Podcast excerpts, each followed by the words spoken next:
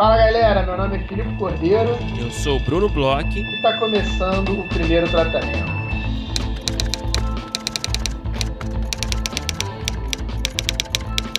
Fala, Brunão! Tudo bem? Olá, Filipe. Tô bem, tô muito bem. Como você está?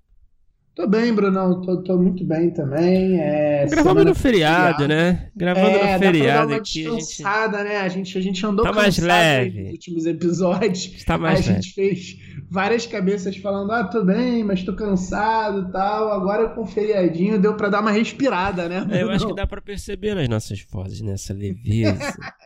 Esse, né? Tá light. Hoje tá light. Brunão, por falar em Talite, no último episódio a gente. Cara, eu adoro os seus links que não fazem o menor sentido às vezes. Isso aqui é podcast, cara. O podcaster ele tem que fazer os links de onde surgirem, né? Então, mas você vai ver como é Falando que. em Starlight, Esse estou vai. comendo, estou fazendo uma receita. Achei que você ia falar assim. Esse vai Uma talvez dieta. chegar em algum lugar, talvez não. a gente lançou aí no último episódio, né? A, a gente fez o- a cabeça com os nossos queridos amigos é, Carol Santoyan, Guilherme Petri, Guilherme Zanelli Jéssica Gonzato, os responsáveis aí por apresentar o Cena Aberta Primeiro Tratamento, um programa leve, exclusivo para apoiadores. Entendeu aí a, a, a conexão com light, leve? É, achei um pouquinho forçado ainda, cara. Mas eu ué, reconheço seu Eu dei uma esforço. roteirada, dei uma roteirada aqui. É, foi meio que um Deus Ex Machina, assim. Mas eu, mas eu achei, assim, admiro seu esforço. Mas, Brunão, a gente já recebeu aí um, um- alguns materiais, mas a gente reforça aí o convite, né? É, o quanto mais a gente receber, acho que é mais legal para todo o projeto também. E a gente já está começando a enviar os- as primeiras coisas aí para pro, os apresentadores. É, ainda não estamos com data de lançamento, mas a gente está nesse primeiro momento de chamada aí, né, para as pessoas mandarem, né, Bruno? Isso, e eu acho bom, né, a gente aproveitar para explicar de novo por alto, né, a iniciativa, para quem não conhece, para quem não escutou ainda, a gente, eu acho que vale também indicar, né, a gente falou bastante dessa desse novo projeto, digamos assim, no último episódio, no episódio 188, né, com Fernando Coimbra. Falamos na introdução, né, onde recebemos esses, esses nossos parceiros. É, mas enfim, explicando assim por alto, né, o Cena Aberta é um, um novo formato que a gente está produzindo ali para o Orelo, né, para os apoiadores, primeiro tratamento na Orelo. Então, claro, você tem que se tornar apoiador para escutar lá no escute.orelo.audio barra primeiro tratamento. E aí você se tornando apoiador, você não pode, não, você não só pode escutar, mas como também participar do Cena Aberta enviando uma cena de um roteiro seu. Pode ser um longa, pode ser uma série, mas tem que ser uma cena de apresentação é, do roteiro ou uma cena de apresentação dos perso do, personagem protagonista, né? E aí os nossos parceiros aí que o Filipe já listou, eles vão fazer uma conversa no ar sobre esse, esse roteiro, vão fazer um debate ali, um debate construtivo, né? Por que não? É, sobre um roteiro, é quase uma consultoria, né? Mas barra bate-papo. Então é isso, para participar, vamos lá, para participar é, do Cena Aberta, você, claro, tem que ser em primeiro lugar apoiador, primeiro tratamento na Aurelo, né? E aí, sendo um apoiador, você manda um e-mail com a sua cena né, de abertura do, do roteiro ou é, de apresentação do personagem. A cena tem que ter no máximo três páginas. Você manda lá para o primeiro tratamento podcast.gmail.com. Você tem que colocar na capa da sua cena, no arquivo, você tem que colocar o seu pseudônimo, né? Você não pode assinar com o seu nome próprio, acho que isso é, isso é importante de falar. E também você tem que mandar um áudio de até 3 minutos explicando as suas escolhas narrativas com essa cena. Pra, pra gente fazer um negócio legal, que vai- acho que vai ser um, vai ser um resultado bem, bem divertido, bem interessante, bem construtivo para todo mundo. E é isso, a gente deixa aqui eh, né, nossas portas abertas para todo mundo participar, acho que vai ser legal. E, Bruno, por falar também no, no Petri, né? A gente terminou agora, há uma semana mais ou menos, o terceiro ciclo aí do grupo de estudos, né? A gente fez um ciclo sobre o livro Cinema Clássico de Hollywood, do Bordwell. A galera aí que é Carvalhete, que nos escuta, ouve bastante falar sobre esse autor, porque o Zé Carvalho é, usa bastante né, na bibliografia, fala aí sobre os campos da narrativa, fala muito aí sobre esse autor. E houve né, um último encontro, na verdade, assim, depois do último encontro, o grupo de estudo se reuniu, escolheu um dos filmes clássicos de Hollywood, o filme de 1946 do Frank Capra, o A Felicidade Não Se Compra, e fez um, um, um debate né, à luz do livro sobre o filme. E, Brunão, você não esteve, né? Mas a gente colocou aí para os, todos os apoiadores, inclusive para quem não participou do grupo de estudos, na, como conteúdo exclusivo da Aurelo. A gente normalmente não grava o grupo de estudos, isso é uma, uma, uma regra, porque a gente tem uma área ali é, de livre pensamento, de troca de ideias.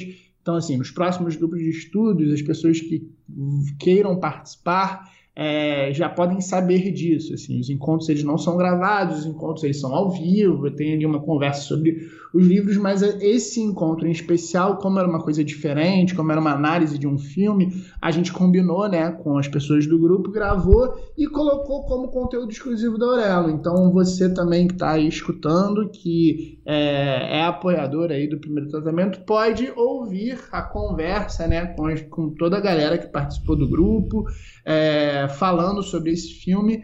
E Brunão, nessa conversa e vendo esse filme, me veio uma, vamos dizer assim, uma teoria. Hum, Gostaria de dizer assim. Eu adoro as suas teorias. Vamos lá, vamos escutar. Junta algumas pontas de algumas coisas que recentemente passaram aqui pelo podcast, Bruno. Vamos lá. Bom, é, vamos começar do começo, né? A gente tem falado bastante aqui sobre Ted Laço. Ultimamente, é, você foi uma das primeiras pessoas a falar aqui no podcast. Depois eu comecei a falar depois que eu assisti. Agora acabou a segunda temporada. Eu não sei como é que você tá na série. Você continuou? Você deu mais uma chance? Tentou ver? Parou de ver? Cara, eu dei mais uma chance, né? Como eu falei aqui. É, tô, na verdade, eu tô acabando. Acho que falta só um para acabar a primeira temporada. E aí, você gostou mais? Gostou menos? É, entendeu melhor? Qual Cara, é a vibe eu, eu, assim, certamente eu gostei mais do que eu tinha visto. Eu também tinha visto dois episódios, né? Mas eu não sei, ao mesmo tempo eu fico me perguntando assim, o que, que essa série vai estar tá me trazendo, sabe? eu não saca, eu fico assim. Eu não sei, eu tava vendo ontem mesmo, eu tava vendo esse. Acho que era o penúltimo episódio da primeira temporada, episódio chato pra caramba. E é, é assim, tem, tem coisas muito legais da série, enfim. É, mas eu acho que vai entrar, eu, enfim, só pra fazer essa essa deixa para você, né? Eu acho que você vai falar dessa coisa da dramédia, né? Da comédia versus dramédia, não sei, talvez. Mas eu acho que esse debate também me faz refletir, assim. eu não sei o que a série tá me trazendo, assim. Eu não, eu não acho que a série é uma série muito engraçada, assim. Eu acho que ela tem bons, bons momentos, boas piadas. Eu acho que o protagonista é um ótimo personagem cômico, né? É... Mas ao mesmo tempo não é uma série que me, me atrai assim como uma comédia e também como, como drama também não, não, não me agrega muito, não me traz grandes ganchos, não me traz assim um aprofundamento, uma verticalização muito interessante, não sei. Mas eu acho que você vai falar sobre isso, talvez.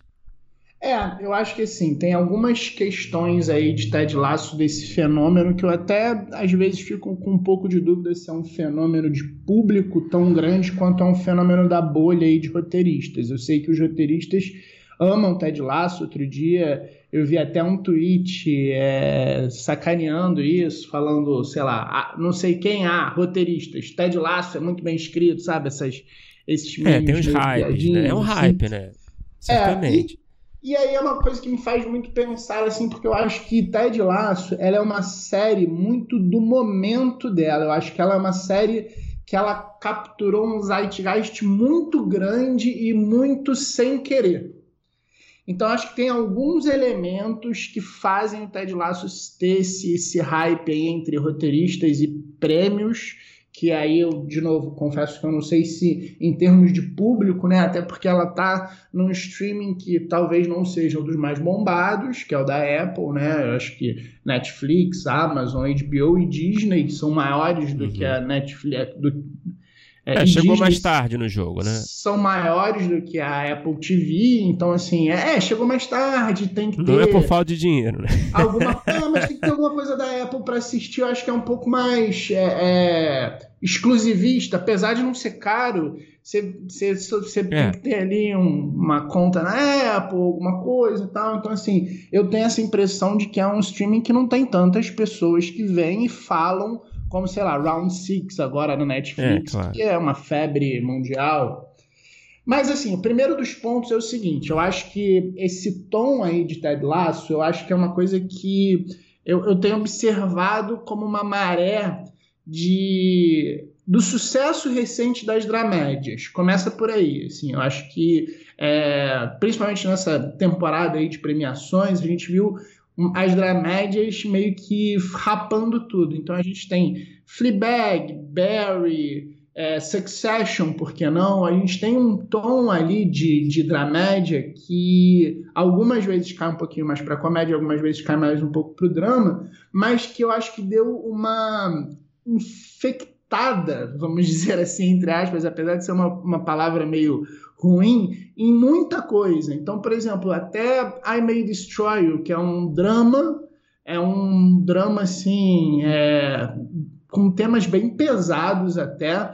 Ele tem essa coisa de um tom da dramédia escrita é, por, por essas artistas meio que também atores e que falam um pouco uma coisa é, é, meio que um realismo de tom, não é nem um realismo de acontecimentos, tem um pouco de realismo de tom que a gente consegue ver em Master of None, a gente consegue ver em outras produções que, em vez de ser uma coisa de talvez assim, ações serem muito reais, as formas como os personagens lidam, sem ser caindo muito pro drama e para ações muito pesadas ou só para fazer piada e você tem um personagem muito caricato, eu acho que é uma coisa muito é, contemporânea. Eu acho que isso está acontecendo em diversos tipos de, de, de, produtos atuais, sabe? Essa coisa do personagem, dos personagens, eles serem um pouco acridoce, porque normalmente a vida é um pouco assim. Então, essa coisa meio. Acho que Master of None é um, talvez um dos melhores exemplos disso, porque tem. É, a última temporada, por exemplo, ela é zero comédia, é uma é, coisa sim, bem. Sim é, é, é, bem dramática. Então, assim, é uma coisa bem, é, às vezes, não necessariamente é, realista, porque Ted Lasso não tem nada, zero de realismo em termos dos acontecimentos. Também não dá para dizer que é fantástico, mas sim em termos de como é, o humor dos personagens não é muito puxado nem para um lado nem para o outro. Acho que isso aí é um primeiro ponto que é uma questão um pouco de moda. Você acha que isso é uma, é uma. Você acha que isso parte, assim? Isso é uma. É, como é que eu posso dizer? Você acha que essa. Esse hype, digamos assim, é, de conteúdo, ele partiu a partir de uma percepção, talvez, do, da, dos, dos, streamings, né, das plataformas, de que o público está procurando esse tipo de conteúdo? Você acha que o público deu sinais de que a comédia talvez mais convencional, digamos assim, não tem mais esse fôlego, esse, esse, essa demanda tão grande? Cara, eu confesso que eu não sei te dizer o que, que é o ovo e a galinha nesse caso específico do, do estilo de escrita. Porque eu acho que depois, a segunda parte do que eu vou falar, é que eu acho que o, o Ted Lasso surfa numa onda que ele não esperava surfar, que é o segundo ponto que eu vou chegar. Eu, eu não sei, eu acho que, por exemplo, é Fleabag, tá? que é um pouco mais antiga, até Master of None, é, são séries que não necessariamente foram entendidas pelo, pelo algoritmo ou pelos produtores como algo que iria dar muito certo, mas testaram lá, tem assim um certo poder de teste um pouco maior. Essas séries começaram a fazer sucesso de crítica e aí eu acho que geraram um Atlanta também, a gente joga nessa nessa nessa mistura que vai um pouco de... mais além, né? É, mas, de novo, Atlanta, Atlanta ela até brinca muito mais com o absurdo. De novo, ela é longe de, ter, de ser uma série realística, mas ela tem essa coisa acridoce das, das reações dos personagens, eles serem ali é, um pouco menos caricatas para os dois lados, sabe? Tanto para o drama quanto para a comédia.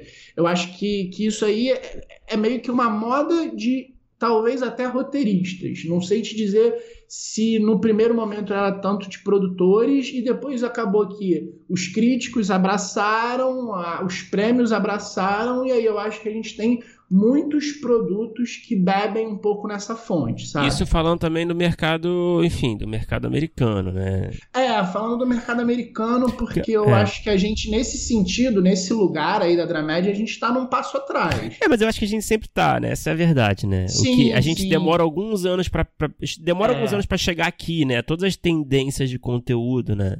Sem dúvida, sem dúvida. Agora vem o segundo ponto, que aí eu acho que talvez seja o principal para explicar o sucesso do Ted Lasso. Então, assim, essa coisa do tom, essa coisa de trabalhar ali num humor diferente, num humor não tão engraçado, um humor sem claque, um humor é, sem tanta quantidade de piada, assim, sem, com um ritmo um pouco mais lento. Na segunda temporada você vai notar, né, quando se você atravessar a primeira temporada, ela fica mais dramática ainda, os episódios ficam maiores em termos de tempo. Você tem episódios de 40 e poucos minutos, você começa a ter um, um perfil muito mais voltado para o drama do que para a comédia, apesar dela continuar sendo uma comédia, tá? Mas aí acontece uma coisa que é, durante nossa conversa lá no grupo de estudos é, me apareceu assim, me ficou muito clara.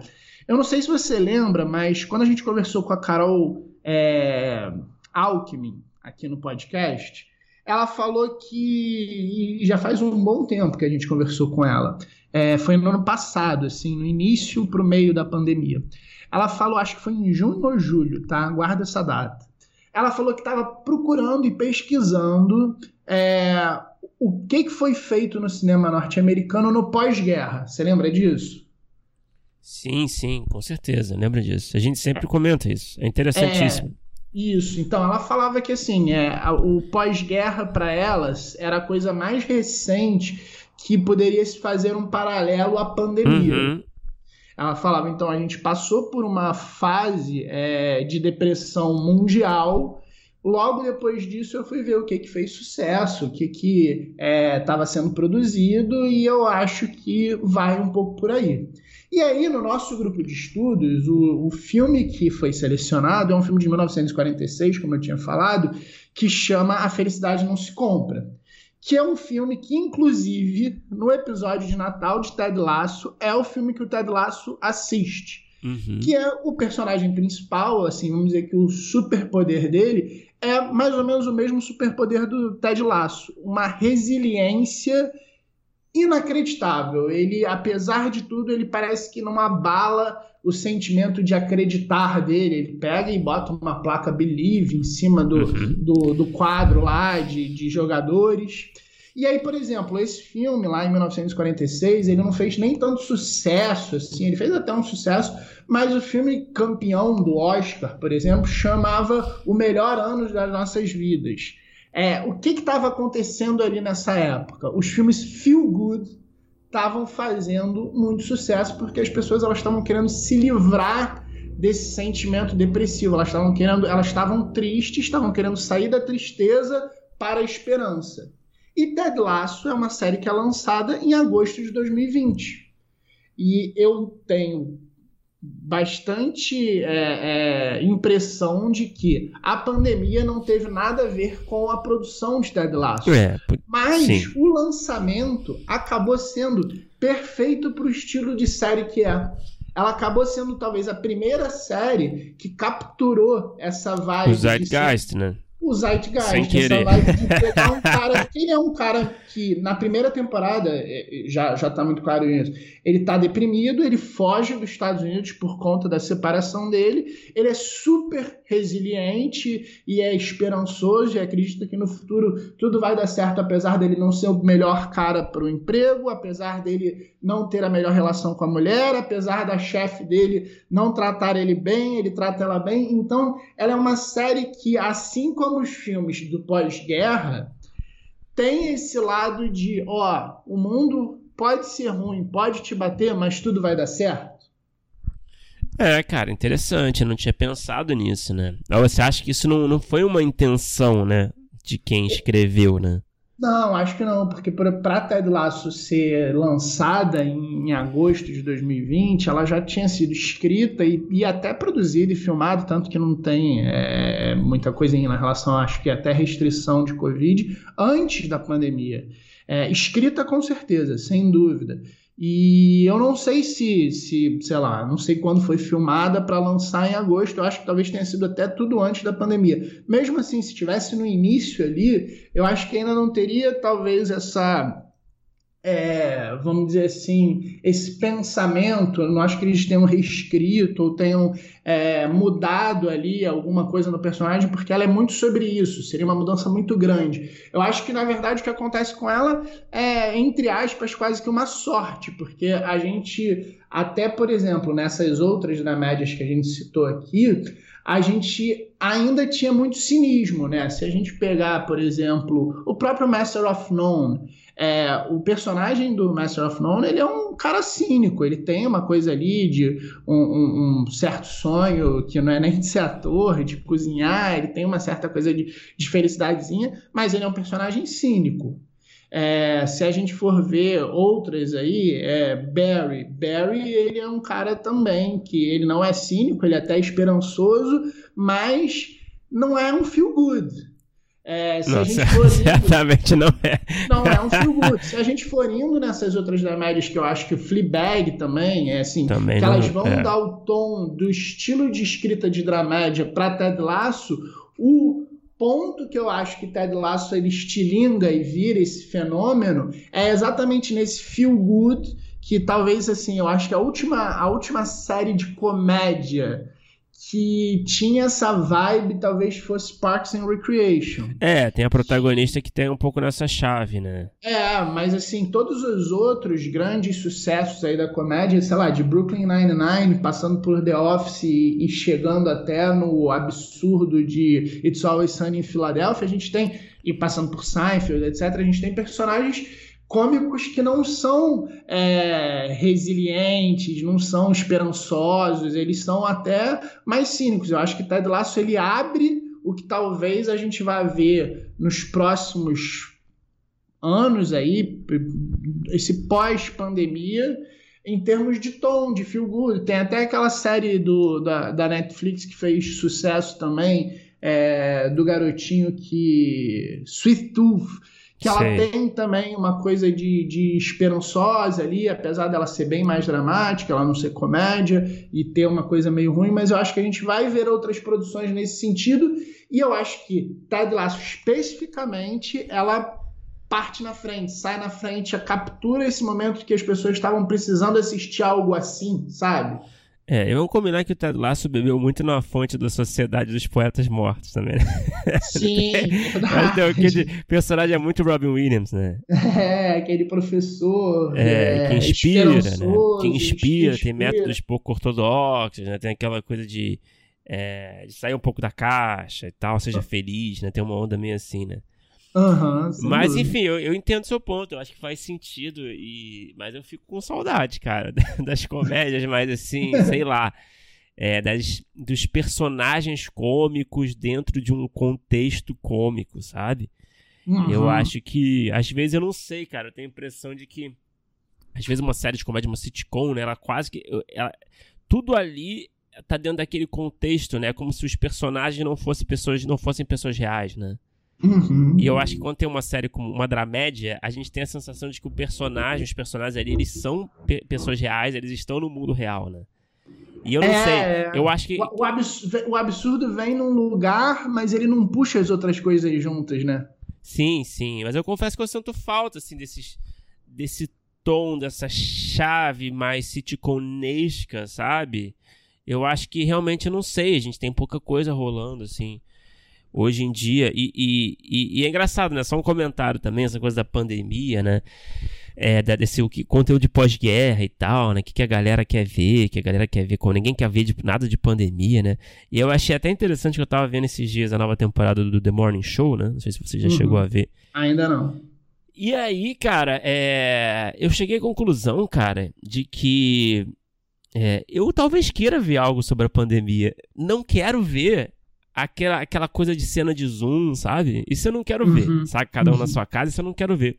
Mas talvez trazer um olhar dramatúrgico é, para explorar o que aconteceu ou o que está acontecendo, eu acho, eu não sei, eu acho que tem o Morning Show, pelo que eu entendi, né? Eu só vi alguns episódios que saíram até agora. Mas parece que eles vão explorar, né? Estão explorando nessa segunda temporada os eventos recentes, né? E me pareceu tão fresco, cara. Saca? Uhum. Eu achei isso porque muito tem inusitado, uma assim. coisa do alie- é, alienação total, né? Que talvez esteja meio esquisita daqui a pouco. A gente vê coisas como se simplesmente não tivesse acontecido nada no mundo, né? Não, total, total. Eu achei, não sei, eu não, eu não sei, eu não tô vendo muita, muito filme, muita série abordar isso, assim, sabe?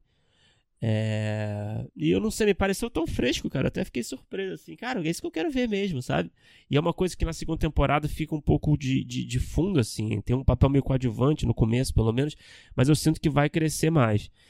É... Eu não sei, tô bem curioso, assim. ma- Mas, é, assim, não sei, eu não sei como é que você tá em relação a esse tipo de conteúdo.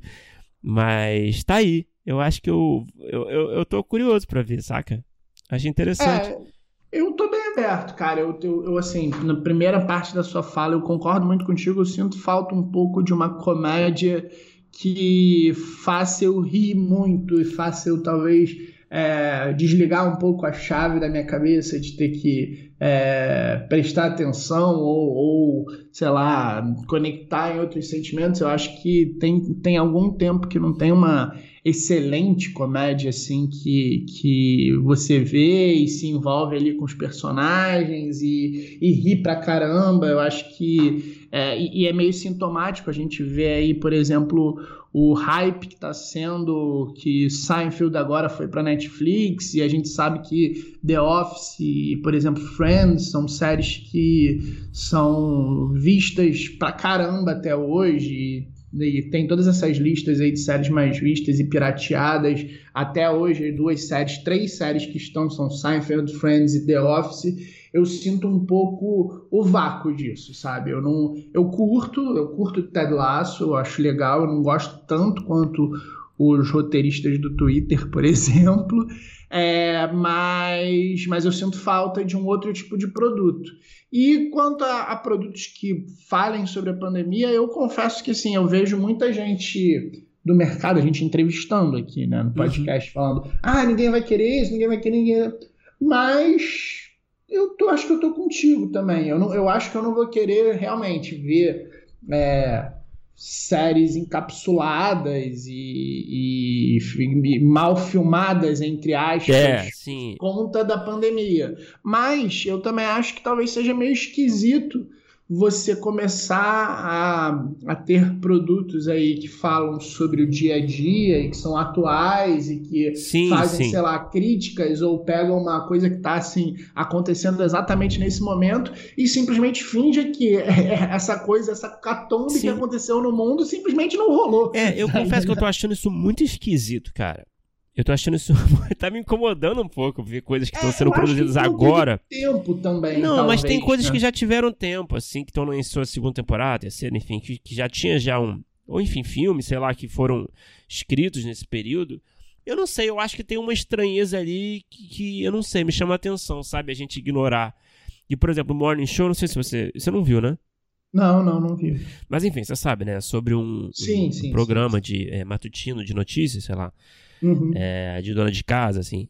E, e aí nessa segunda temporada tem, assim, eu sei que é um pequeno spoiler, mas foda-se, não tem nada demais. Tá bom. É sobre um, enfim, uma das coisas que acontece, né, tem um, um, um lá dos, dos, dos apresentadores do, do programa, ele quer, ele, ele quer, ele tá insistindo muito, a tá começando a sair notícia de coronavírus lá na China e tal, e aí tá, e ele quer muito cobrir, ele acha que é importante o jornal cobrir, e os produtores falam: Isso aí, ninguém se importa com isso, isso aí não vai dar em nada, isso aí ninguém quer saber disso, sabe? E o cara insiste, insiste que ele quer ir pra Wuhan, tá ligado? Uhum. E ele quer dar destaque, e tá todo mundo fazendo pouco caso, sabe? E o negócio vai crescer, né, durante a temporada, imagina. Enfim, eu acho isso interessante, sabe? Acho que a gente tá precisando trazer isso pra dramaturgia de alguma forma, sabe? É, enfim. Então é. eu acho bom, eu acho bom, eu acho que eu acho que é Vou te falar que eu fiquei curioso, é uma série que tava na minha fila aqui que talvez tenha, tenha passado na frente de algumas por conta do que você falou é, agora. assim, é uma coisa pequena no começo e eu confesso que assim, isso não tem nada a ver com a Jennifer Aniston, não tem nada a ver com o Reese Witherspoon, não tem nada a ver com os protagonistas, é um personagem mais secundário. E é o que tá, eu tô achando mais interessante nessa segunda temporada, disparado assim, sabe? então, Pô, bem então, legal. Mas enfim, eu acho que é uma boa conversa e eu acho que você me deu até uma ideia pra gente conversar, não sei se na próxima cabeça, talvez no episódio especial pra, pra apoiadores da Aurela, sobre. Eu tava vendo Seinfeld ontem, né? Uhum. É, de bobeira, assim, tava, ah, ah beleza, tá, tá, na Netflix, eu vou reassistir uns episódios, bobeira. E eu fiquei assim com umas impressões, assim, também curiosas, assim, depois de muito tempo Seinfeld que eu não vi. envelheceu bem ou mal, é isso? É, não sei, assim, é, acho que eu vou, vou guardar, fazer esse mistério aqui, vamos, sabe que eu sou vamos, obcecado. Vamos, então, ou, ou, na próxima cabeça, ou é. então... É vai estar em conteúdo exclusivo. Acho é. que na próxima cabeça a gente já vai falar. Não, eu você sou... vai poder escutar. E eu sou obcecado por sabe? Você sabe que, porra, por influência eu não vou ficar falando mal, sabe? Ninguém não se preocupe, você ouvinte que está ouvindo, eu, eu não... assim, vou passar muito pano, não tem problema nenhum. Mas enfim, tá aí um, um, um pequeno teaser. E, e, pô, um ótimo papo aqui, né, Felipe? Eu curti também. Agora vamos falar do nosso episódio de hoje, né, Bruno? É, já nos estendemos, né? É, a gente fez uma cabeça longa aqui. A gente conversou com um roteirista aí que tem, acho que o currículo dele fala mais do que qualquer outra coisa. É um cara que escreve drama, escreve comédia também. Tá, tá lançando uma comédia aí num tom leve engraçado é, escreveu em parceria com um dos nossos roteiristas favoritos, que é o Jorge Moura, durante muito tempo. Escreveu alguns dos, é, das séries mais legais dos últimos anos aí da Globo, em termos de tom, em termos de é, temas, lugares que puxou assim a dramaturgia. Um cara que falou bastante sobre as experiências dele, falou sobre é, processos. Conta aí, Brunão, com quem que a gente conversou? Filipe, a gente teve o prazer de conversar com Sérgio Goldenberg. Sérgio Goldenberg acabou de lançar né, recentemente um filme como diretor e roteirista, que é a comédia Um Casal Inseparável, né, com Marcos Veras e a Natália Dill. E, bom, para citar outros trabalhos do Sérgio Goldenberg, ele, que é um grande nome né, da nossa dramaturgia, o Sérgio é, foi redator e roteirista de programas como Brasil Legal, Por Toda a Minha Vida, Força Tarefa, O Caçador. É, também escreveu trabalhos como O Canto da Sereia, Amores Roubados, o remake de Rebu. Também escreveu mais recentemente Onde Nascem os Fortes e a minissérie Onde Está Meu Coração, do Globoplay. Muito legal, a gente super recomenda. E, cara, foi um papo ótimo. É sempre bom, assim, conversar com uma galera que, que circula no mercado há bastante tempo e, e, tem trabalhado né, em produtos grandes, né? É um grande parceiro do George Moura, que acho que é uma coisa, é, é uma unanimidade aqui, né, Felipe? O George Moura foi uma das nossas melhores entrevistas que a gente dúvida. já fez, a gente entrevistou no Rota ao vivo, a gente lançou aqui depois no, no podcast. Então é um cara aí que, que, porra, fez bastante coisa aí na TV, TV aberta, produtos mais populares, produtos também um pouco mais sofisticados, né? Assim, é, como esses últimos trabalhos que ele fez. Então, enfim, eu super recomendo, acho que foi um papo muito legal. Vamos ouvir aí que foi demais.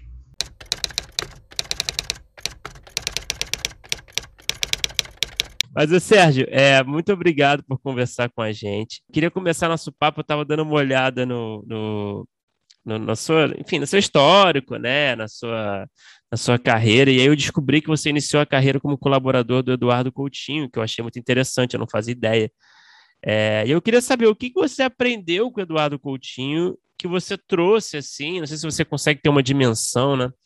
Mas o que, que você aprendeu assim? Tem alguma coisa que você consegue elencar assim que você trouxe assim para os seus projetos ao longo da sua carreira? Eu aprendi tudo com ele. O meu primeiro chefe foi o Coutinho. Uh, o primeiro trabalho profissional que eu fiz foi com o Eduardo Coutinho. Eu tinha um trabalho comunitário lá no Santa Marta, no Morro de Santa Marta, aqui em Botafogo. E, e aí ele ia gravar um documentário lá, depois do Cabra Marcado para Morrer. E uhum. o pessoal do, do, Grupo Eco, que na época era da Associação de Moradores, falou: oh, tem um garoto aqui que, que faz um cineclube com a gente e, e, faz uma TV comunitária, ele conhece todo mundo, por que, que você não chama ele para ajudar? E o Coutinho me chamou para ajudar na gravação, e aí eu comecei a trabalhar com ele, né? eu nunca tinha trabalhado assim numa equipe profissionalmente, né, com um fotógrafo profissional, que no caso era o Breno Silveira, né, um fotógrafo, e uhum. eu aprendi a entrevistar, aprendi a, a produzir, aprendi a editar, é, a construir, né, uma narrativa, né, em documentário, porque eu participei de todo o processo, nesse documentário e em outros do Coutinho, né? Então, é um menino, assim, muito curioso e cheio de ambições e, e o Coutinho me dava muito espaço, né? Ele nunca tinha tido um assistente, né? Então, era uma oportunidade também que ele tinha de alguém que pudesse facilitar algumas coisas para ele, né? E, então, foi um aprendizado em todos os sentidos, porque ele, de um lado, tem uma visão, tinha uma visão que continua presente né, na obra dele, muito especial, muito instigante, muito original né, do Brasil, da nossa história, da nossa cultura. E, por outro lado, era um profissional muito capacitado, né, porque ele trabalhou na indústria, Coutinho. Ele não foi só é, um cineasta independente que veio do cinema novo. Ele também trabalhou na indústria, né? Ele foi copydesk do JB, ele foi editor de texto do, do Globo Repórter. Então toda metodologia que você usa, né, assim para trabalhar e que você tem um prazo, que é super importante a meu ver, né, no início de carreira, é, eu aprendi com ele, né? E e aí, na primeira oportunidade, ele me deixou assinar um documentário junto com ele, uhum. que é um documentário sobre a greve de Volta Redonda, em que três operários foram mortos numa invasão do Exército. E aí ele, eu gravava algumas coisas junto com ele e, editamos. Né? Eu editei, ele via, acompanhava, então ele me deixou editar junto com ele. Foi a primeira vez que eu viajei para o exterior apresentando esse documentário em outros festivais, e aí comecei a. Qual é o nome do documentário, desculpa? Chama-se Volta Redonda Memorial da hum. Greve. Uhum. É, e ele. Enfim, aí um documentário que era feito em parceria com a Diocese, né, lá de Volta Redonda, e, e com o CECIP. É, e o CECIP, que é atualmente dirigido pelo Cláudio Checon, né? também foi muito importante nessa história. Foi um lugar onde eu pude trabalhar e fazer meus documentários e ter uma liberdade enorme, né? criativa e, ao mesmo tempo, como produtor, porque lá eu também produzia e dirigia e tinha uma enorme. É, gozava de uma enorme confiança assim, de, do Cláudio e de toda a equipe. Né? Então, foi realmente um espaço assim muito especial para começar a trabalhar, né? E aí eu fiz meus documentários também, fiz documentários com TVs estrangeiras que eu mesmo dirigi e comecei a trabalhar na televisão aqui, fui repórter de um programa semanal chamado Documento Especial, Aí eu já não estava mais trabalhando com o Coutinho, mas muito do que eu aprendi com ele eu podia usar ali, porque era um, uhum. enfim, um programa em que o repórter não aparecia e você tinha que contar uma história, né, em 45 minutos. E era um programa muito legal, assim. Ele tinha uma, uma um certo é, uma fama assim um pouco de ser apelativo e tal, mas e ele tinha imagens muito fortes, mas por outro lado era um programa que mostrava a realidade brasileira de uma maneira única, até então nunca mostrada assim, né? na, na TV aberta comercial brasileira. Ele tinha uma audiência incrível o programa. E então eu acho que ali, é, o Coutinho foi realmente onde eu aprendi a trabalhar, né? porque não basta você ser, escrever suas teses e ter suas ideias, você tem que fazer, né? Eu acho que isso é muito importante no nosso uhum. ofício, né? E eu escrevo, dirijo, edito, produzo. De uns anos para cá, na TV Globo, eu quase que só escrevo. É, enfim, tive filhos, isso tudo influenciou muito nessa escolha e tal. É, mas lá atrás eu me envolvi em, em, todas as etapas, assim como recentemente, no, no, último filme que eu dirigi, eu me envolvi também em todas as etapas. Assim. E eu acho que isso é muito importante para todo mundo, sabe? Desde o primeiro curta-metragem até o último, sabe? Eu acho que quando o artista, o criador, ele conhece todas as etapas do processo, ele tem mais chance de conseguir o que quer, sabe? Quando uhum. ele não conhece, eu acho que ele às vezes fica vendido, entendeu? Em determinadas situações. Então, eu acho importantíssimo, sabe? Você saber olhar um plano de produção, saber olhar um roteiro, é, saber desenhar uma cena no papel e, ao mesmo tempo, imaginar como ela vai ser filmada e depois editada. Tudo isso me ajuda muito, sabe? No, na escrita. E acho que a, as rubricas e os diálogos elas são é, um texto para ser filmado e ser visto, né? mesmo durante a leitura. Né?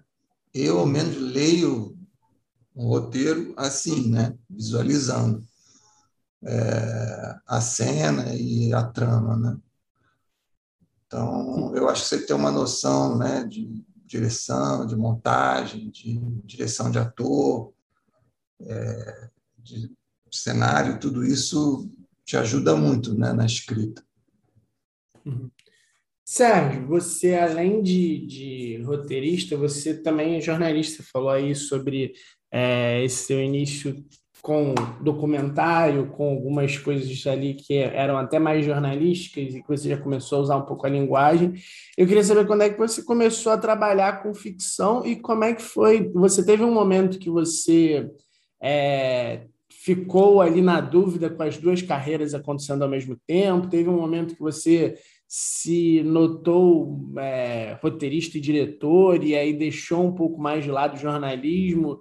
É, eu sempre tenho um pouco de dúvida disso, porque muitas das pessoas que nos escutam, muitas das pessoas que é, conversam com a gente é, fizeram ou tentam fazer transição de carreira, e eu, e eu noto que essa é uma transição relativamente mais comum até, né? O jornalista que quer se tornar roteirista ou que quer se tornar cineasta. É, é muito comum, assim, né? Na Europa, talvez mais na Europa do que nos Estados Unidos, assim. Talvez nos Estados Unidos é, você veja mais escritores de livros, né? Assim, e escritores de texto se tornando roteiristas, né? É, eu eu sempre escrevi minhas matérias e, enfim, gostava de escrever quando era aquele adolescente que me escondia no quarto, ficava escrevendo, enfim. É, não morava em casa, porque se morasse em casa, acho que ia me esconder no telhado, mas é, esse clássico. Assim. É. Então, acho que isso, isso também está na minha história. Assim. Agora, eu não, não parei de. Não vou, eu posso fazer documentário a qualquer momento. Assim, eu gosto de documentário. O que começou a acontecer é que eu comecei a ficar um pouco incomodado com determinadas situações do documentário, assim, porque você entra demais na intimidade das pessoas e às vezes você corre o risco de assumir alguns compromissos que não são assim justos ou ao menos corretos com a história que você quer contar, nem tampouco com quem você está mostrando, né? Então, vamos supor, é, você quer fazer um documentário sobre mãe e filha, por exemplo, e aí você escolhe uma mãe e uma filha para mostrar. Como é que você vai fazer esse documentário sem feri-las, sem transformar o documentário numa num ponto de discórdia, num ponto de virada, num evento importante na vida delas. Então, tudo isso envolve compromissos assim, que às vezes são muito difíceis, né? E às vezes até no campo mais assim social, né? Quando você faz programas jornalísticos, você lida com criminosos, com policiais, com situações é, limite, né? em que a vida de alguém é, pode estar em risco se ou, ele, ou essa pessoa, uma terceira pessoa, falar ou mostrar alguma coisa. Então, você acaba sendo obrigado a assumir algumas, fazer alguns pactos, né? É, ou então optar por documentários em que você é cúmplice, de alguma maneira, daquilo que você está retratando, né? documentários enfim, que servem a uma causa e tal. E isso começou a me incomodar, né? porque cadê o conflito? Né? Cadê o conflito? E, e aí isso começou a me levar mais para a ficção, assim, sabe? Como desejo de expressão, assim, do meu imaginário. É, e, claro, aí calhou de alguma maneira com, com esse período da vida que é, eu estava trabalhando como roteirista na TV Globo, eu fazia. Eu entrei na TV Globo para fazer um, o programa da, da Regina Casé, o Brasil Legal. E, e aí, enfim, surgiu, foram surgindo umas oportunidades, eu fui exercitando isso. E o meu primeiro filme de ficção, eu nunca fiz um curta-metragem, meu primeiro filme de ficção foi um longa, é, que chama-se Bendito Fruto, está disponível no Globoplay, quem quiser pode conferir lá.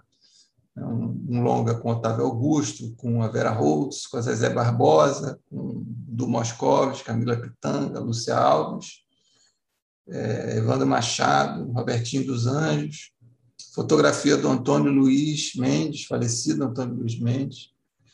E, e eu, foi meu primeiro trabalho de ficção. Eu comecei pelo longa. E foi um longa que teve uma carreira, um acolhimento importante, assim, sobretudo de crítica, assim, do público mais ligado ao cinema independente e tal. Então, a partir daí fiquei mais à vontade, assim. E aí comecei a, na TV Globo, procurar trabalhos mais na área de ficção, assim. E mas eu trabalhei em, vários como colaborador em vários programas assim, né? Até formar essa parceria com Jorge Moura e com Vila Marim, mas também o Walter Carvalho, né? E a Luísa Lima, né, que a gente fez Onde está meu coração. E aí assim formou-se uma galera, né? Eu acho muito importante, né? Você formar uma galera que vai junto, né? É, é, o que o pessoal das artes plásticas chama de um coletivo, né? Acho que a gente formou um coletivo. Eu não sei o que vai acontecer, porque agora o Vila Marinha assumiu um cargo é, de direção geral lá nos Estúdios Globos uhum. e tal. E mas o, o, o, Jorge também tem esse perfil assim, né? O, o Jorge é um showrunner, né? O Jorge Moura, meu parceiro. Então, ele acompanha o projeto do começo ao fim, ele vai na edição, e isso tudo me deixa muito seguro assim, né, de que uma ideia vai chegar ao fim. Uhum. E em geral, assim, o Vila, tanto o Vila Marim, que foram os diretores que eu mais trabalhei na TV Globo, quanto a Luísa, é, eles melhoram, né, o que a gente escreve. Então, sempre tive essa felicidade de trabalhar com uhum. diretores talentosos, que dão uma cara, uma roupagem. Né? Tem projetos que eu escrevo que eu não saberia dirigir. É, eu não saberia dirigir Onde Nascem os Fortes, não saberia Onde Está Meu Coração, que a Luísa dirigiu com essa elegância, com esse capricho, com essa inteligência. Não saberia.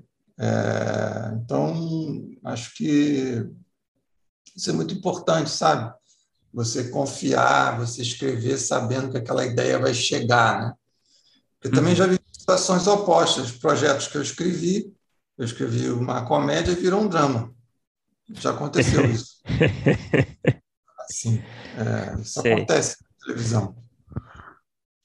É, é uma indústria, né? Assim, o texto sai, como é muito comum também você. Eu acho que eu estou falando sem parar, né? Não, não, fica à vontade. Eu ia, eu ia só aproveitar, Sérgio, para te interromper, até aproveitando uma deixa né, que, você, que você trouxe aí.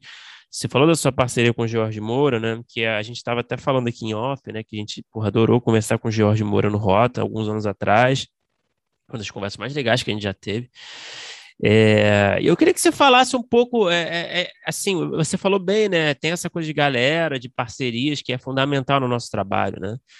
E é raro você encontrar, né? Às vezes um, um parceiro que com quem você se dê tão bem, né? Criativamente, artisticamente falando. Eu queria que você falasse um pouco assim desse relacionamento criativo com o George, assim, é, por que, que, será que ele funciona tão bem? São habilidades complementares que você considera que vocês têm, ou vocês têm uma sensibilidade muito parecida? Eu queria que você falasse um pouco assim dessa parceria. Eu acho que é um pouco disso tudo que você falou, né? Eu acho que primeiro tem uma. A gente é mais ou menos da mesma geração. Ele é dois anos mais velho que eu, ou três, já não sei mais. Eu acho que a gente se formou um pouco vendo os mesmos filmes, lendo os livros, ouvindo as mesmas músicas, é, as mesmas peças. Então, acho que a gente cresceu num ambiente de é, pulsação, assim, desses diversos segmentos artísticos, assim, parecido. Então, as nossas referências às vezes batem, né? É, de alguma maneira, acho que a gente também teve uma educação, assim, embora cada um de um lugar, cada um com uma história, mas em termos de valores, assim, é, não sei se parecida, mas é,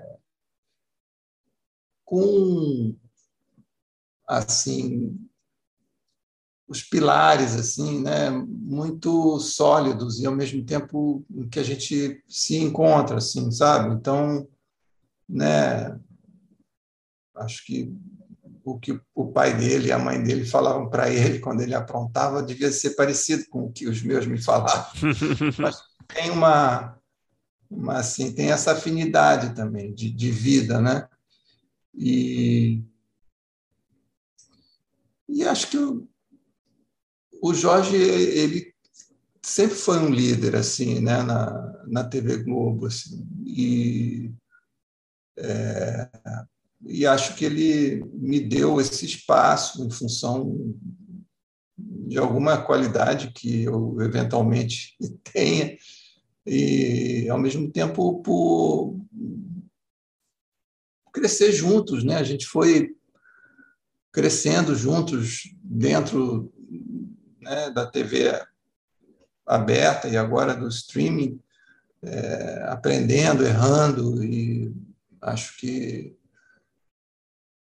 experimentando, né, esses caminhos assim e acho que a gente faz tudo muito junto, né, o que ajuda, né. É, evidentemente que ele é mais ele participa mais do que eu, né, de todas as negociações com a produção e tal e mesmo da edição, ele acompanha tudo. É, e ele é muito próximo, né? Como eu também me tornei próximo do Vila Marim e acho que da Luísa, acho que tudo isso foi foi ajudando. E acho que num processo industrial, né? Quando você tem muita coisa para fazer, num prazo cada vez mais curto, né? Que eu acho que são é dos grandes problemas que, que a gente tem hoje, né? É, porque não tem mágica, né? Se você faz mais rápido, fica pior. Né? Não, tem, não tem outro. Sim. Não tem mágica, né? Assim, você aprende, talvez, a repetir fórmulas, repetir as coisas para você ser mais rápido. Isso talvez a experiência te dê. É, mas isso ajuda, né? Porque você erra menos quando você está trabalhando com, com outra pessoa. E a gente também escuta, tem, escuta muito a equipe. Isso também às vezes ajuda. Assim. Mas eu não me lembro de um projeto que a gente acertou de primeira. A gente sempre teve que refazer e até o último segundo a gente refaz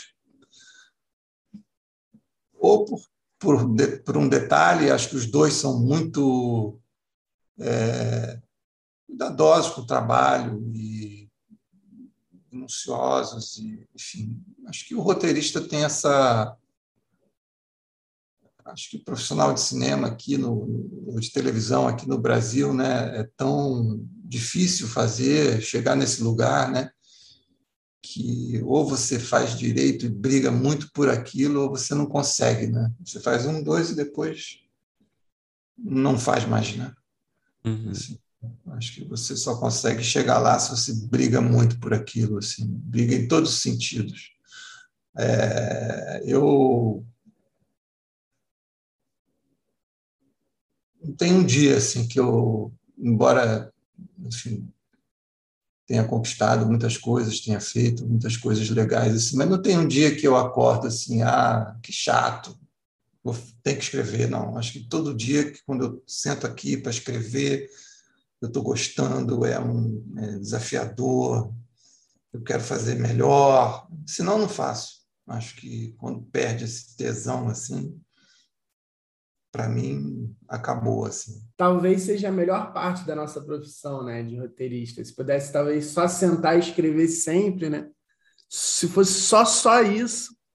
É, é o que eu vejo, é, na verdade, é, sendo bem franco assim, não sei se eu posso falar isso aqui, mas Vontade. tem pouquíssima gente que sabe ler roteiro. Uhum.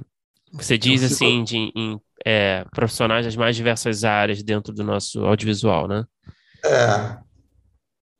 Que sabe olhar para um universo que não tem nada a ver com o seu é, e ver ali potencial do que está escrito ali. Ah, não, eu só gosto de parede branca, então se não é parede branca, é ruim. Isso tem muita gente né, que faz. Agora, gente que pega uma parede cinza, uma parede de azulejo, uma parede caindo aos pedaços, e sabe ver aonde que está ali as possibilidades, é, isso aí não é pouquíssima gente, eu acho. Infelizmente. Porque é tudo muito subjetivo, né? Assim, e às vezes você precisa saber explicar, vender e para que as pessoas entendam é, de fato, né, aquilo, né? Por isso que eu acho que tem essa toda essa questão do pitching, né, que eu acho que hoje em dia virou a forma de se vender projetos, né? Agora você pegar uma cena, né, se debruçar sobre ela, de como os personagens se desenham ao longo da trama, o que, que não está dito, né? Porque a boa cena, muitas vezes, né? Ou a cena mais sofisticada, talvez, o mais importante não está dito, né? Então, é... um ator quando pega aquilo, ele vai, um bom ator, ele vai e entende, né? Agora, as outras pessoas da cadeia nem sempre, né? Assim, então é preciso que você explique. É, e às vezes as pessoas também não têm tempo de ouvir, ou você não tem a chance de explicar, né? Então, eu acho que isso é um, um, um trabalho que precisa ser desenvolvido, né? Assim. Você quer, pessoas... você quer perguntar, Felipe? Eu posso. Não, quero. Eu achei que você ia ah, vai lá.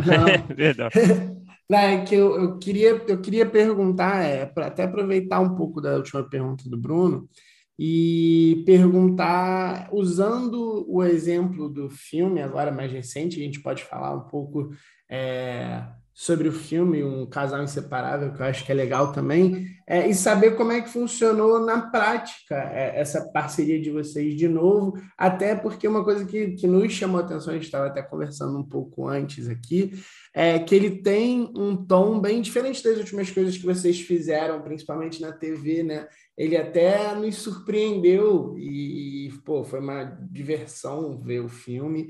É, e, e nos surpreendeu pelo tom mesmo, porque a gente confesso que a gente esperava uma outra coisa vindo dessa parceria e a gente teve uma grata surpresa. E aí eu queria saber como é que foi é, esse processo e, e, e, a escolha de vocês trabalharem aí com uma comédia romântica. É, como é que foi também o processo? Você, desde o início, estava querendo dirigir também, além de escrever. Entender mais como é que funcionou com um casal inseparável. É, eu para ser sincero, nunca me imaginei fazendo uma comédia romântica, mas eu, eu gosto de ver comédia romântica. E eu conheci esse casal que inspirou né, o, a Manuela e o Léo, e eu adoro esse, a, a, dinâmica desse casal. Né? Eu uso esse casal em outros, como referência em outras histórias, mas eu nunca fiz uma história tão assim diretamente inspirada neles, nesse universo assim, Rio de Janeiro, da praia, e com essa finalidade mesmo, de ser um filme leve, enfim, para passar no shopping. Eu queria ter essa experiência né, de fazer um filme é, assumidamente comercial. Né? E e aí chamei o Jorge, falei, ó, vamos fazer e tal, tem aquele, ah, vamos lá e tal. Enfim, a gente começou a fazer isso há muito tempo, e aí, no meio da história, entram outras coisas, e aí, no meio da história, surge que a gente fez muitas outras coisas na televisão, e aí, aos poucos, o filme foi, pô, tem o filme, vamos aí voltar, e pegava, e não estava bom, e mexia, e... Aí chegou uma hora que, não, ó, saiu o dinheiro aqui, vamos fazer, vou fazer. Aí eu, eu lembro, eu estava mexendo no Onde Está Meu Coração, e aí dei aquele confere assim no, no site do Globo e tinha uma foto de um paparazzi da Natália Dill treinando vôlei. Eu falei, isso devia ser agosto assim, de 2019. Eu falei, caramba, a Natália já está tendo aula de vôlei. Eu nem pedi isso para ela. Aí eu falei, tem que fazer, está na hora de fazer esse filme. Aí eu já liguei para a produtora, falei, ó, vamos marcar a filmagem, vamos fazer um plano de produção e tal, e aí eu vou arrumar férias aqui na TV Globo e tal, já comecei a me organizar, foi meio assim, né? E aí apareci lá na praia, a Natália brigou comigo, falou, pô, não era para você ter vindo ainda, não sei o quê. É... E aí a gente também foi mexendo no, no, roteiro. Isso é muito gostoso, né? Você escrever e, dirigir, porque é, o trabalho com os atores, eu acho que é, depois de escrever, para mim é o trabalho mais gostoso. E você aprende muito, né, com eles, né? É, principalmente quando são atores inteligentes. Aqui no Brasil você tem excelentes atores, né? Que a televisão permite que muitos atores vivam do seu ofício, né? Pode ser que em algum momento isso e vivam bem, com certo conforto e tal. Pode ser que isso em algum momento acabe, né? Mas a gente mexia muito no texto, eles davam ideias e eu mexia e às vezes não, enfim. Como também na hora da filmagem, né? A gente tem muito improviso, talvez 30% do filme seja improviso. É, os diálogos, né? Tem uma cena no Casal Inseparável que está no trailer que eu jamais conseguiria escrever, que é uma cena que o o Léo fala assim para Manuela, é, um beijo. Aí ela responde, um abraço. Aí o, o Marcos Veras estava com Cláudio Amado, que é um, um ator de teatro, ele dá aula, inclusive, de improvisação. Aí se filmando separado, né, o telefone. Aí ele desligou e falou assim: Pô, um abraço, eu mandei um beijo. Aí o Cláudio uhum. complementou: um abraço ou dois abraços? Um, um abraço. Uhum. É uma bobagem, mas foi, foi para o trailer, entendeu? Assim, é, eu seria incapaz de escrever essa cena, mas ela é ótima, né? Assim, pelo e é jeito que eles fizeram, né? E é tão bom, né, como roteirista, você pegar o crédito, né, pelo um texto que nem, que nem é de responsabilidade é sua. É Nossa, eu adoro também. Eu fico, caramba, nunca poderia. É, diálogos bem apropriados, assim, no tom certo, assim, e você bota na sua conta, é ótimo. Ô, ô, Sérgio, eu vou aproveitar que a gente está falando de, do, do casal inseparável, fazer uma pergunta do, de um apoiador, né? A gente tem um grupo de apoiadores é, que a gente abre, né? Com quem que a gente vai conversar, e o pessoal manda perguntas, né? E o Carlos Oliveira, ele falou assim: primeiramente, deixe os parabéns, pois as séries que você escreveu com o Jorge Moura são algumas das melhores produções da TV brasileira recentemente. Olha aí. E aí são duas perguntas que ele manda, né? Mais ou menos o que a gente está conversando aqui. Os seus projetos para a TV quase sempre são bem dramáticos, enquanto os trabalhos para o cinema são mais leves. É uma preferência proposital? É, e se você sente mais facilidade para desenvolver histórias mais bem-humoradas ou de carga emocional mais densas? Mas não, eu acho a comédia mais difícil. Eu acho a comédia mais difícil, sempre mais difícil do que o drama. Assim. Você diz por causa do, do, do tom, de, de, de, ter essa preocupação de trazer as piadas junto da história, junto dos personagens? É, porque não é fácil, eu acho, você ser engraçado com sofisticação, assim, inteligência, não acho fácil, assim, né? E, e, eu acho que um pouco essa galera que se formou, né, com quem eu trabalho na TV Globo, é uma galera mais do drama, né? Então, embora o nosso último trabalho, que ainda não entrou em produção, mas vai entrar, tenha muito humor, é, ele é um melodrama, né? Assim, uhum. mas eu, eu não me considero um comediante assim, mas acho que eu gosto de comédia, assim, eu acho um exercício de testar os limites, né, dos personagens, de testar nossa inteligência, de testar nossos preconceitos, de testar nossa visão de mundo, né? Você sempre fica ali no limite, né, quando você provoca. Acho que na vida real também, né?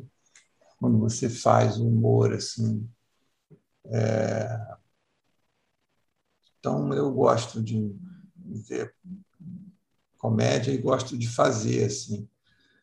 É... E, tem toda uma camada extra de subjetividade também, né?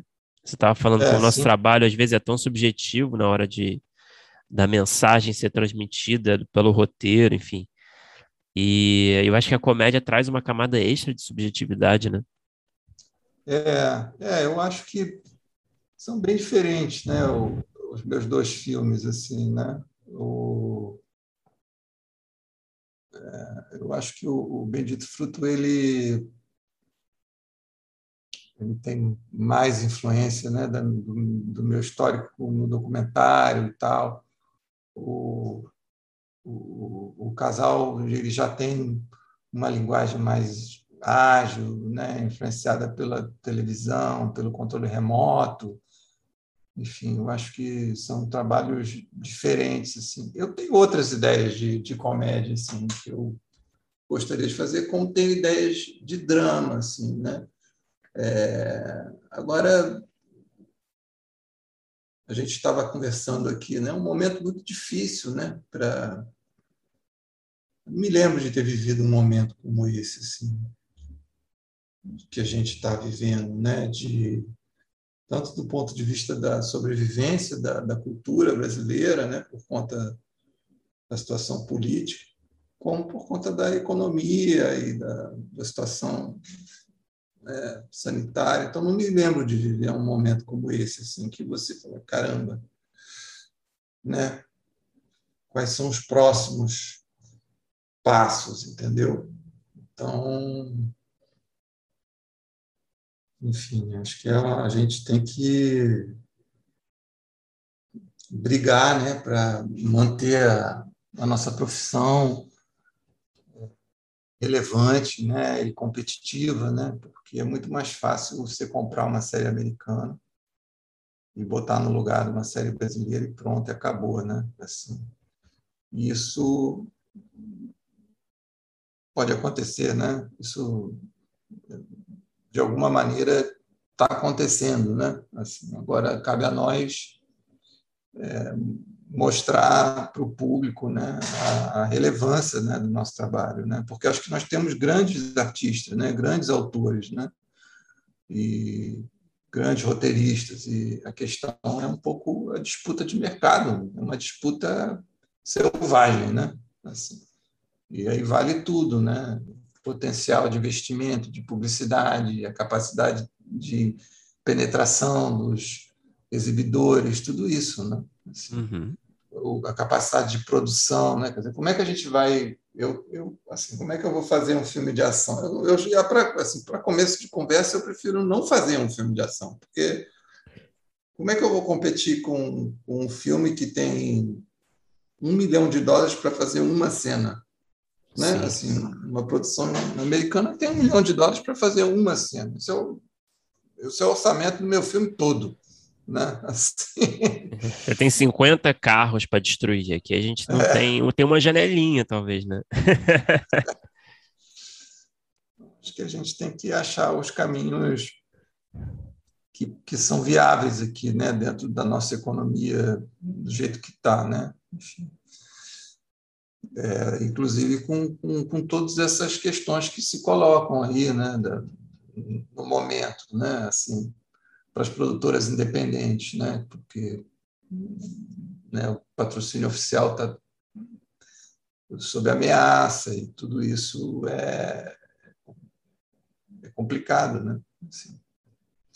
Mas, enfim, não vou ficar aqui me lamentando. Fica à vontade. Mas, Sérgio, mas vocês, é, é, na Globo, vocês fizeram algumas séries com, com bastante sucesso.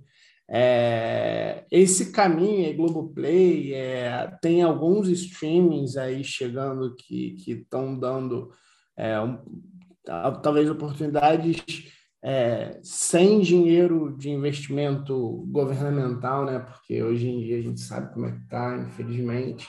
É, como é que você está vendo esse tipo de movimento para vocês mesmos? Assim, você é, é, tem muitos sucessos nas costas. É, eu, eu, acho que a gente tem muitos sucessos nas, nas costas.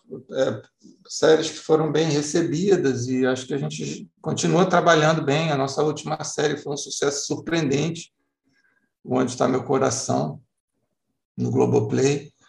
É, mas a gente vê que, que é um momento difícil para toda a indústria, né? Assim, então a gente sente, né? Isso, né? No nosso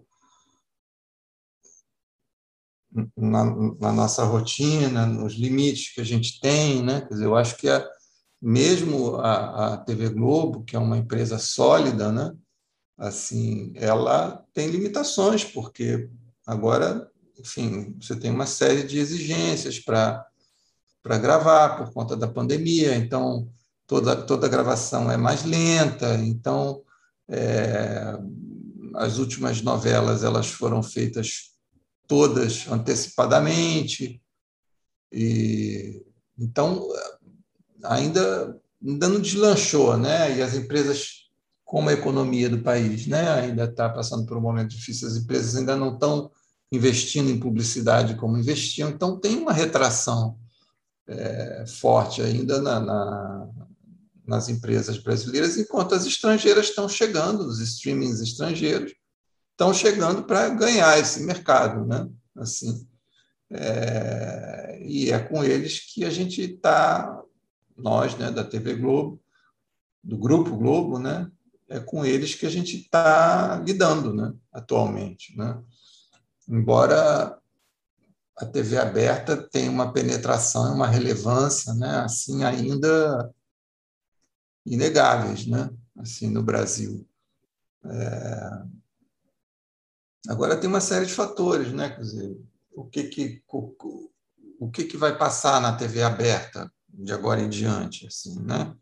como vai ser essa tela da TV aberta. Ela vai ter série ou não? Né? Acho que tudo isso está se discutindo, né? Assim, com a, a, a popularidade do, dos games, né? dos reality shows, é, a importância dos eventos, do jornalismo ao vivo, né? Quer dizer, como vai ficar a dramaturgia na TV aberta, né?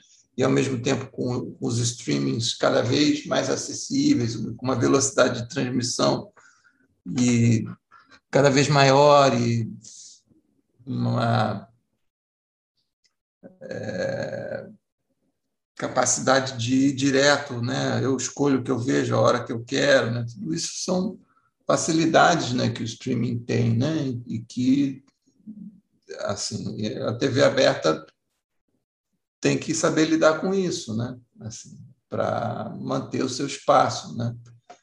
Então está tudo muito muito novo, né? O, próprio streaming do Grupo Globo ainda é um está crescendo de uma maneira muito sólida e importante assim. É... Mas ele ainda não tem a, a, relevância da TV aberta, né? Relevância quando eu digo o alcance, a influência, uhum. a, a, o retorno né, do, do, público, né? Assim. Então, é um momento, um momento novo, assim, mas ainda é um momento para a gente assim, de, de preocupação, de observar por conta da situação econômica né, do mundo, do país, né, e da situação política. Né? Uhum.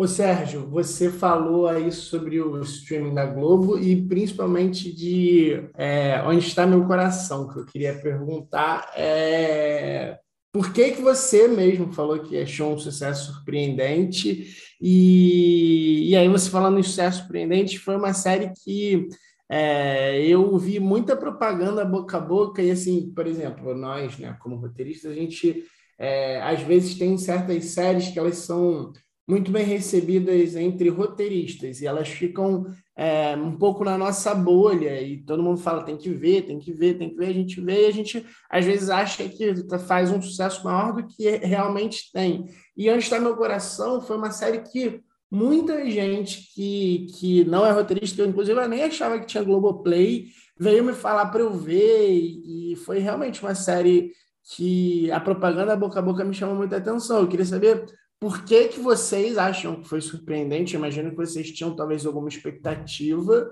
E, e os resultados de, dessa série. Foi a primeira série que vocês fizeram direto para o streaming, para a Globoplay? Sim, foi a primeira. É, é porque é uma série, quer dizer. É...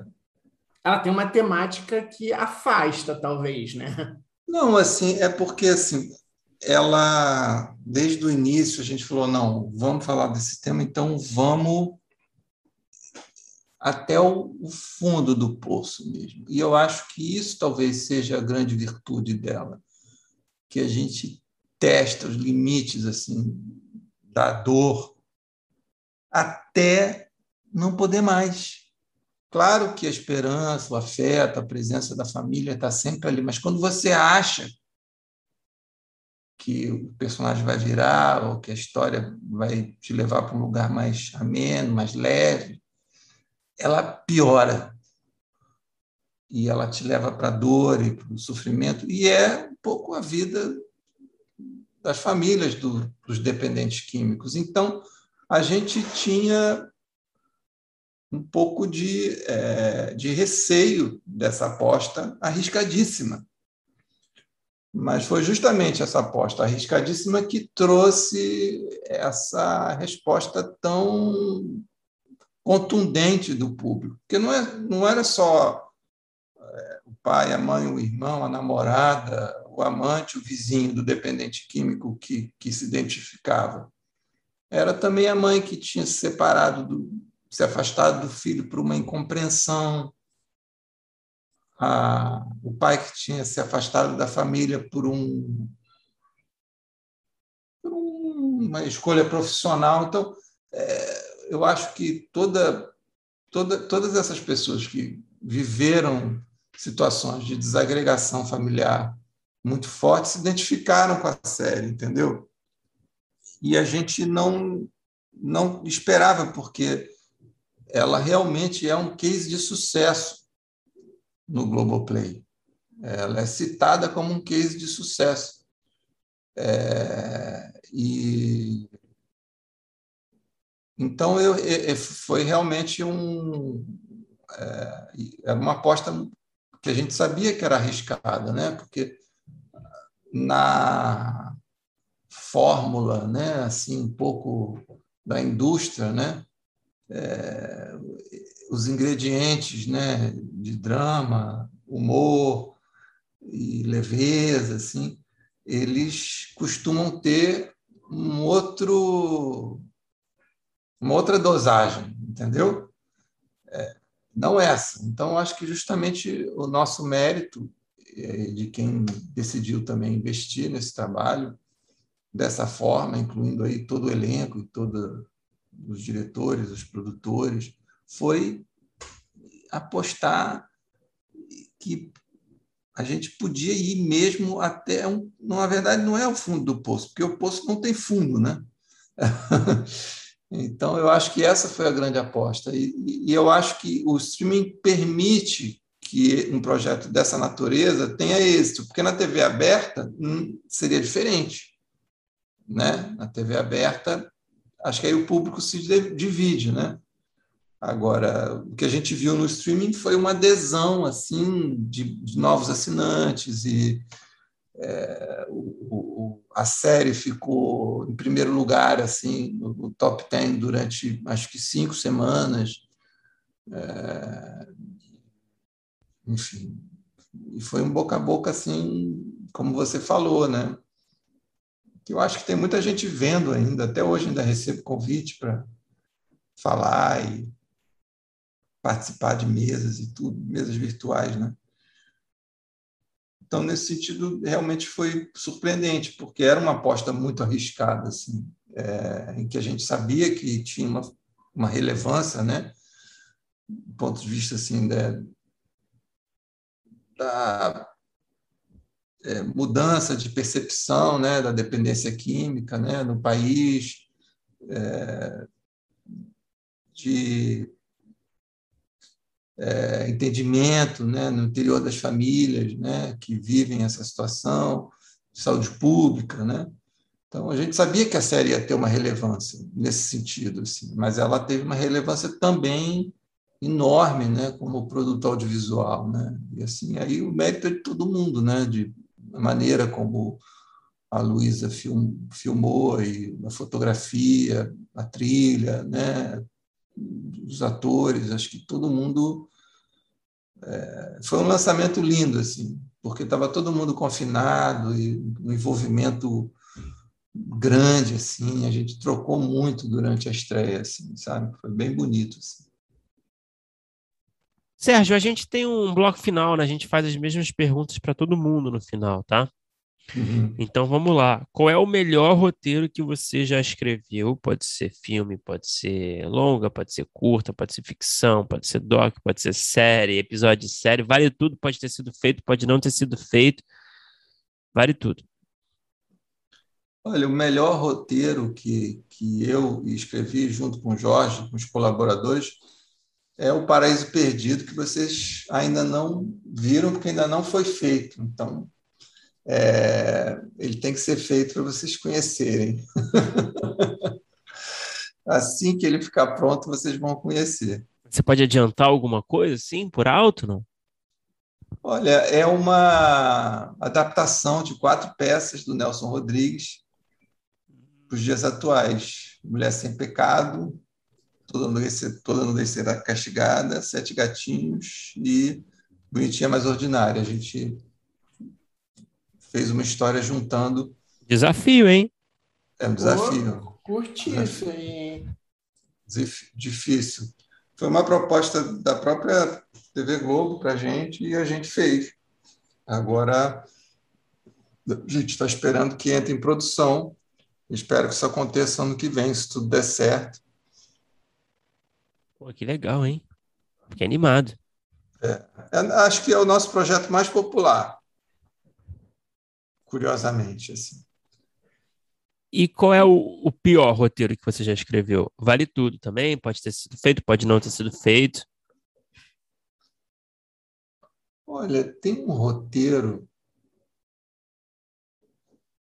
que eu escrevi que ele é muito ruim, mas eu quero voltar a essa história, que era sobre um documentarista que manipulava. Sabe aquele fotógrafo que não tem a foto, aí põe a bonequinha no meio dos escombros, assim? Uhum. Era isso, só que com um documentário, né? E era um documentarista estrangeiro que vinha ao Brasil e tal. E aí ele começava, ele manipulava tanto que ele começava a interferir na vida do, das pessoas de um jeito muito perigoso assim. Esse roteiro é péssimo, mas eu quero voltar a essa ideia porque esse tema com os reality shows, esse tema está muito em voga, né? Assim, o quanto a realidade é representação, né? E o quanto a representação é realidade, enfim. É, então, quero voltar a esse tema. Então, eu quero mexer nesse roteiro algum dia, de alguma maneira. Assim. Pô, legal também. É, Agora. É uma ideia antiga, assim, da época que eu fazia documentário, assim. E eu também tenho vontade de, de fazer histórias curtas, assim, para celular. É... É mini documentários ou mini novelas de quatro, cinco episódios de quatro ou cinco minutos. É, enfim, eu também tenho vontade de, de fazer isso assim, em algum momento. Né? Pô, bem é. legal. Agora, acho que facilita um pouco a pergunta, que, que é o que, que você assistiu, nacional ou estrangeiro, pode ser série, pode ser filme, qualquer formato, que quando terminou você pensou, pô, eu queria ter escrito isso? Olha, tem um filme que eu, que eu revi outro dia, que eu não canso de. Aquele filme italiano, A Grande Beleza. Uhum, muito bom. É, está no MUBI. Ele não sei se continua, ele estava no MUBI naquele aquela homenagem, eles, eles estão com uma homenagem à Veneza, né? ele estava ali. E, nossa, eu fico assistindo, eu fico num estado assim de emoção e de nesse momento, né, especialmente, né, a gente olhar, né, assim, um pouco em retrospecto, né, a vida como ela era, né, antes da pandemia e é, pensar e sentir né, o valor da beleza da vida. Então, eu adorei rever esse filme. Assim. Tem um filme brasileiro que, para mim, é, um, obra-prima né, em todos os sentidos, e não só para mim, mas para o mundo, que é o Cidade de Deus. Né? Eu acho que é um filme inesquecível, né? um grande trabalho. Eu acho que o Fernando Meirelles é um diretor incrível. Né? Assim, espero que ele faça outros filmes que ele tem energia para fazer outros filmes. Ah, muito bem, muito bem respondido. É. E, e Sérgio, para fechar, é, acho que você respondeu já na primeira pergunta agora do bloco, né? Qual é o, o roteiro que você tem, uma ideia que você tem desenvolvido, enfim, pode ser um pouco mais abstrata ainda, mas que está ali no topo da sua lista de desejos que você sonha em realizar algum dia? Olha, a gente está fazendo agora, eu e Jorge estamos começando a fazer agora um, uma série de 30 episódios sobre cangaço. Então, no momento, eu só penso nisso. é, é o que eu quero fazer. assim, eu tenho dificuldade de ficar pensando duas coisas ao mesmo tempo. Então, acho que é um desafio para a gente. É, ir para aquela época, né? a história se passa nos anos 20, nos anos 30, é livremente inspirado, inspirada né? no, na história do Lampião e da Maria Bonita. Então, eu aqui do Rio de Janeiro, no século XXI, viajar para esse tempo, né? A gente, inclusive, vai viajar agora para fazer um, um, passar pelo sertão de Pernambuco, de Alagoas, da Bahia e tal, alguns dias, né? Mas é o que está tirando meu sono agora, para o bem e para o mal. A gente já está escrevendo a sinopse, daqui a pouco começa a escrever os capítulos e é a nossa próxima aventura. Sérgio, pô, legal, cara, que demais, que demais. É, obrigado por conversar com a gente, foi ótimo. Imagina, o prazer foi meu, eu agradeço aí. Que bom que vocês estão falando desse, desse trabalho, do primeiro tratamento. Acho que o primeiro tratamento é importantíssimo. Espero que todos façam o primeiro tratamento. Acho que o trabalho, é. o trabalho do roteirista, eu acho que ele começa melhor no argumento, né? E aí acho que o primeiro tratamento vem logo depois, né? Sim. Pô, brigadão, Sérgio.